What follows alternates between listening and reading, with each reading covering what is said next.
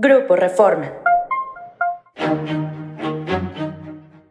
Esto es Agenda Reforma. Hoy es miércoles 2 de noviembre. Nacional.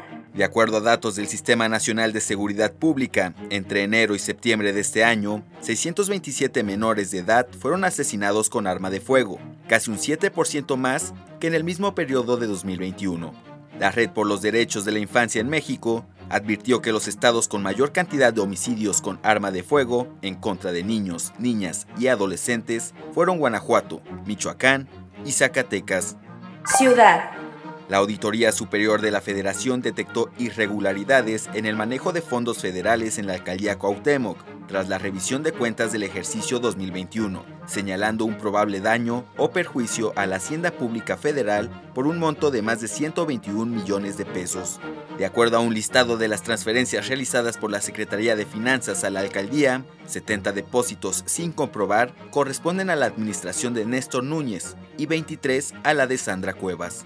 Nacional. La Secretaría de Infraestructura, Comunicaciones y Transportes informó que suspenderán hasta el 31 de diciembre los trámites y permisos del sector aéreo y del autotransporte, a consecuencia del hackeo del que fue víctima la semana pasada, en donde se lograron vulnerar 110 computadoras de 11.000 que tiene la dependencia. La Cámara Nacional del Autotransporte de Carga advirtió que la suspensión se hace en temporada alta, en donde la demanda de transporte se incrementa alrededor del 20% por el buen fin y el fin de año. Esto fue Agenda Reforma. Yo soy Manuel Rojo.